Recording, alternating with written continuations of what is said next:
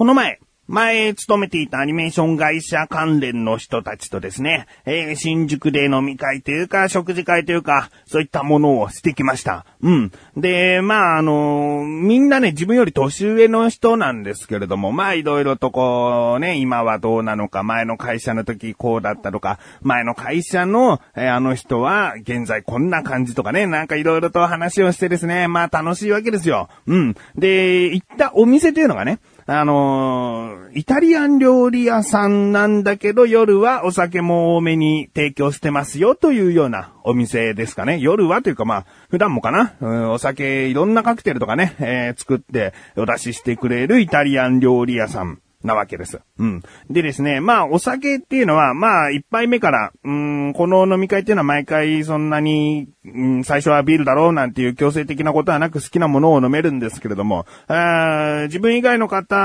々はビールだったかなうん。で、僕はあの、あんまりビールはね、好まないので、だから、カシスーロンっていうね、えー、炭酸の入っていないお酒、僕は酔いにくいと、えー、炭酸が入ってないと酔いにくいので、これを選んでですね。で、食べ物なんですけれども、その、普段ね、漢字をやっている人が大体こう適当に頼んじゃうことが多かった気がするんだけども、今回は一人一つずつ選ぼうなんていうね。ええー、これがですね、なかなかこう、なんていうの、心理戦でもあるよね。ええー、もちろん被らないようにするというのもあるし、みんながみんな揚げ物をね、頼むという、そういう被り方も良くないし、かつ、その、チョイスしたものが美味しくなかった場合ね。これはもう他の人たちをがっかりさせてしまうわけですよ。何頼んでんのこんなものみたいなね。あんまり自分の好みの方によると、うんみんなに受け入れてもらえないものになってしまうかもしれない。だからこれはね、勝負なわけですよ。もう他の人たちあんまり考えてないかもしれない。自分が食べたいものなんつってね、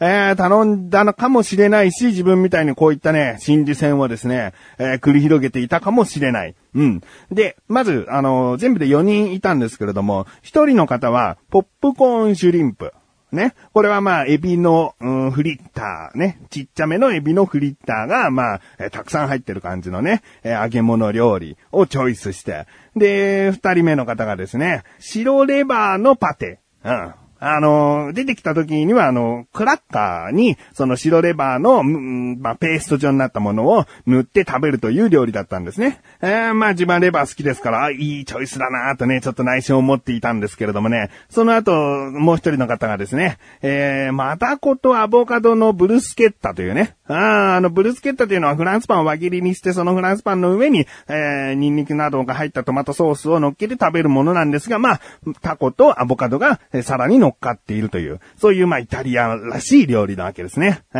ー、ブルスケッタなんて食べたことないよと思ってね、えー、面白い調子だなと思って。で、僕ですよ。最後に自分がですね、選ぶ。何を選ぼう？あ、これがいいなと。結構自分の好み寄りなんだけれども、いいんじゃないの？うん、食べたことないしと思ってね、選んだものが、ヤゲン軟骨とズッキーニのアンチョビバター炒め。あー、これ、いい感じじゃない？あ白バターのパテ、えー、そしてブルスケッタ、えー、ポップコーンシュリンプに自分のアンチョビバター炒め。結構こうね、料理のバリエーションとしては、バランスがいいなと思ったね。うん。でですね、これを店員さんにお願いして、あまあね、自分もどんなものが出てくるかね、写真はなかったのでドキドキしていたんですが、大体ね、でも僕は飲み会に行った時に料理は頼まないんですよ。頼まないっていうのは他の人に任せて他の人が頼んだものは、こんなものあるんだと思ってね、えー、食べることが多くて、なかなかね、自分でこれ絶対食べたいとは言わないんですね。だけどまあ今回はね、一人一品なんていうことをね、心理戦を仕掛けてきたわけですから、だから僕はもうあんまりね、メニュー見て選ぶことあんまりしないんだけれども、今回これとね、決めてもうちょっと長文出ているわけですからドキドキして、で、最初にポップコーンシュリンプが来てですね、うん、うん、そうだね、タルタルソースつけて美味しい。うん、そしてブルスケッタが来て、うん、なんかあんまり食べたことない感じだけどもパンと合う、えー、アボカドとそのタコの食感、えー、マッチしていてとても美味しい。あいいものが来たね。そして、えー、白バターのパテ、クラッカーにこう塗ってね、食べる。ああ、美味しい。いろいろなこうなんなんかちょっと葉っぱとかなんかそういうものもね、ちょっと乗っけて、それ食べるんだけどね、あ、いいね。レバー好きにはたまらない。あ美味しくいただきましたね。で、最後にですね、自分が頼んだその野源軟骨と、あズッキーニのアンチョビバタ炒め。あ野源軟骨っていうのはね、あの、知ってる方はもちろん知ってると思うんですけれども、あの、軟骨唐揚げみたいにちっちゃい、あの、膝軟骨かな、あれはな。あの、コロコロしたものではなく、焼き鳥屋さんで軟骨って頼むとよく出てくる横に長い、えー、三角三角がみょーんって伸びた軟骨の部分。あれが、まあ、鶏肉と一緒にひっついてる部位が多分野犬軟骨なのかなあそれがですね、ズッキーニと一緒に炒められて出てきたわけですよ。まあ、想像通りなんだけれども、まあ、アンチョビバターで何か食べるということを自分はしたことなかったので、まあ、いざね、自分が頼んだものいかがなものかと思ってね、で、食べてみたわけですよ。そしたらですね、もう間違いない。えー、今日その日食べた料理の中で一番僕がいただいちゃったね。えー、あれが一番美味しかった。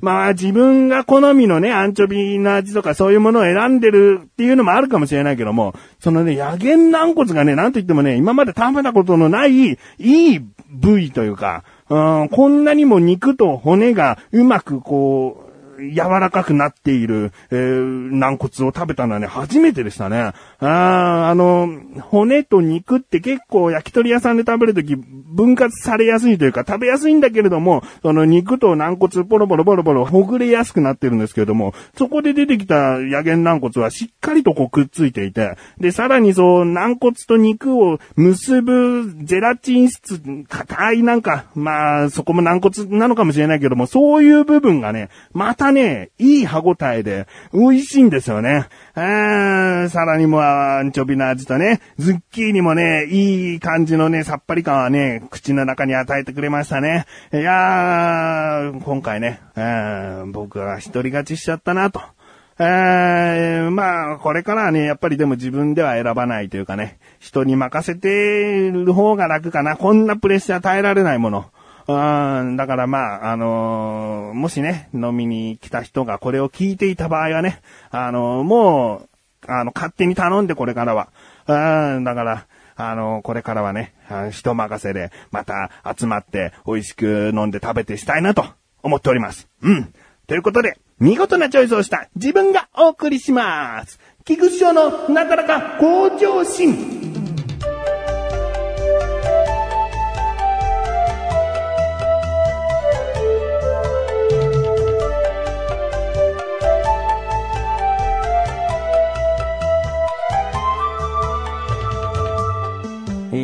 今回ね、あのー、この、うん、オープニングで話した話はね、メインではないつもりというか、別に長くなってもいいけど、半々でいこうかなと思ったけど、結構長くなっちゃったんだよね。えー、話したかった話っていうのは、前にね、あの、すごく、こう、人を見ることができる住職さんがいる、えー、勉強会に行った話をしたかなと思うんですよね。記憶にない方にもう少し、もう少し詳しくお話しすると、えー、自分の高校時代からのずっと付き合いのある友人がですね、えー、とあるお寺の、その勉強会に入会していて、で、月1でその勉強しに行っているんだと、お話をね、聞いて。だけど、お話を聞くことがメインじゃなくて、その住職さんは、すごいこう、人を見てくれる、占い的な感じですね。占い的な感じなんだけども、本当にこう、自分が悩んでることだったり、まあ、これから起こることだったりを、ズバズバこう当ててくると。うん。で、まあ、100%ではないんだけれども、ある程度のこう、信頼性があって、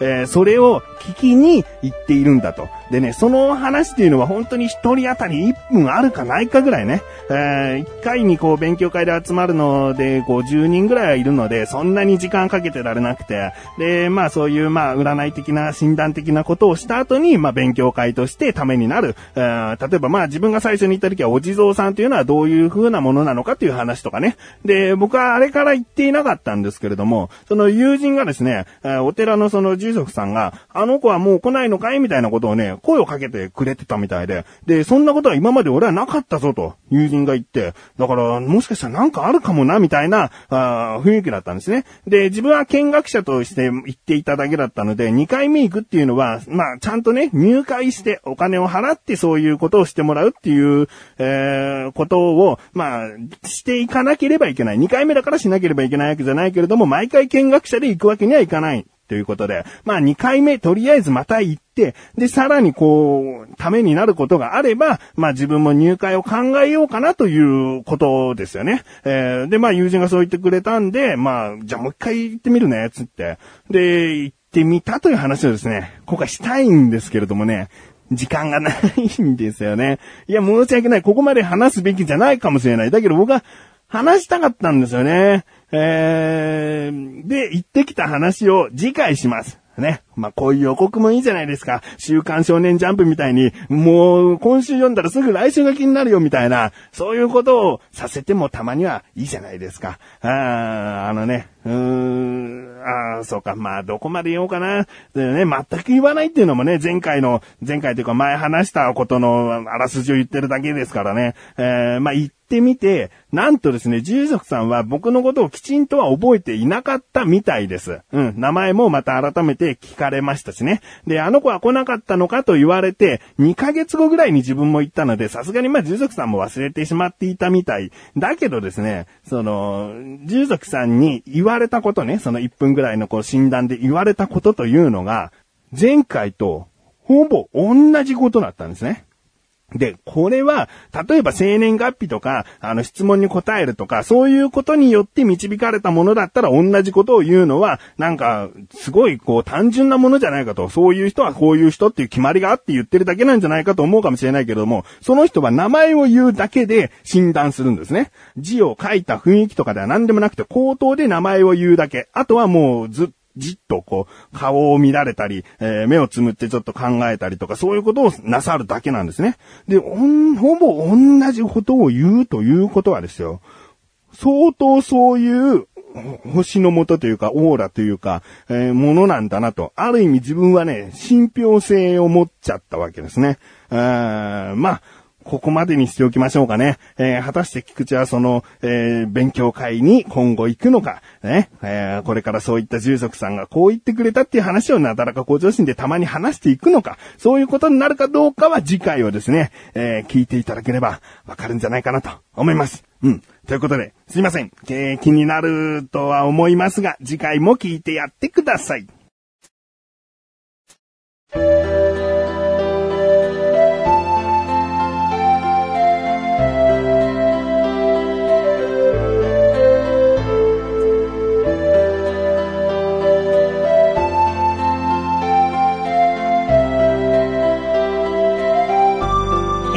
グでーす。いやー、話は戻ってね、ヤゲン軟骨とズッキーニのアンチョビパター炒めを選んだ僕がお送りするわけですけれどもね。うん。で、自分はね、最初にカシスウーロン飲みました。2杯目もカシスウーロンを飲みました。だけどね、ずーっと気になってるものがあってね、そこのお店ね、ビールフェアみたいな感じでね、ビールカクテルをね、すごくこう取り揃えていて、で、いろんなね、ビールのカクテルがあったわけですよ。なんか、オレンジのね、リキュールで割ったり、ジンジャーエールで割ったり、ビールと何か、ビールと何かっていう割ったた飲み物で、いろいろなビールカクテルを提供していたんですよ。僕は一つだけすごく気になるものがあってですね、メロンビアというものがあったんですよ。これは緑っていうメロンリキュールとビールを混ぜただけのカクテルなんだけれどもね、すんごく気になっちゃって。で、カシスウーロン2杯飲んだ後にもう飲みたいかなと思ってね、メロンビアを頼んだらですね、ほぼビールでほのかにメロン風味でね、あんまりこうメロンじゃねえのか。でもよく考えてみたらさらにですよ。ビールにさらにこの、えー、リキュールを加えてるわけだから、アルコール度の高い、最終的に一番アルコール度の高いカクテルを頼んでしまったっていうね、大失態でしたね。えー、もう最後の最後の顔が真っ赤になって、えー、なんかもうドクドクドクドク、こう頭の辺が言ってるっていうね、えー、あの、飲み方を間違えてしまいました。えー、ということで、まあこの話してるんだったらお寺の話できたんじゃないかと思う方、いやいや、お寺の話も長くなりそうなんですよ。だから次回お話しします。ということで、お知らせです。このなだらかご女子が配信されたと同時に更新されました、小高菊池のだからじゃあ聞いてみてください。今回はですね、小高祐介と、えー、OCEDP というね、小高るエンディング、えー、プロジェクトという曲を作るにあたって歌詞を、えー、考えていると。一通その、募集していた歌詞がですね、届きましたので、それをもとに、えー、歌詞こんな感じになるかなという話をしております。そして、星野源さんというね、アーティストが大好きな方、ぜひ聴いてみてください。クレイジークレイジーってアルバムをレビューしております。ということで、なだらこ今年は毎水曜日更新です。それではまた次回、お会いいた菊池勝利したメガネたまにでもあるよ。お疲れ様です。